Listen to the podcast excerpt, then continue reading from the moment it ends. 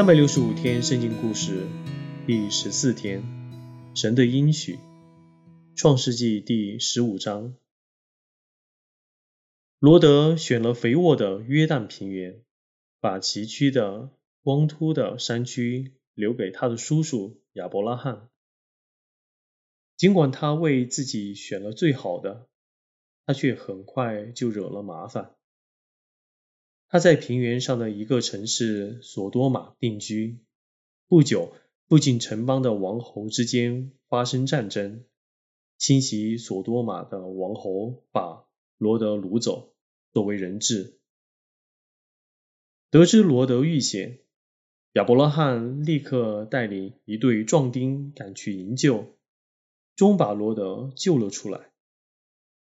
亚伯拉罕不愿接受那些他曾帮助的王侯给他的报酬，但神再一次对他说话：“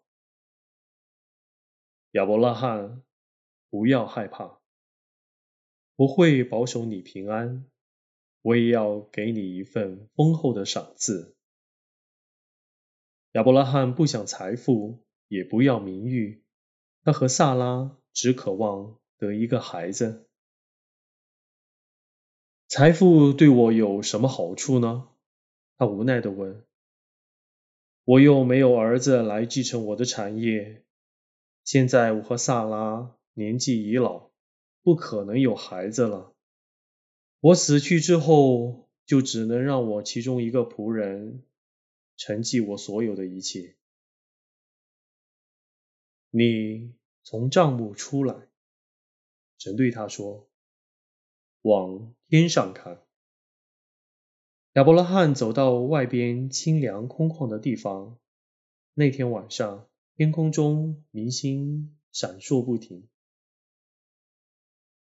你能数点这许多星吗？神问。我应许你，你的后裔必像天上的星那么多。我是把你从吾尔领出来的神。我将永远是你和你后裔的神。我要赐你一个儿子。我要将这地赐给你和你的后裔居住。虽然神的应许听来不大可能实现，但在夜空下的亚伯拉罕却一心一意相信神，必遵守他的诺言。亚伯拉罕全心全意的信靠神。得到神的悦纳。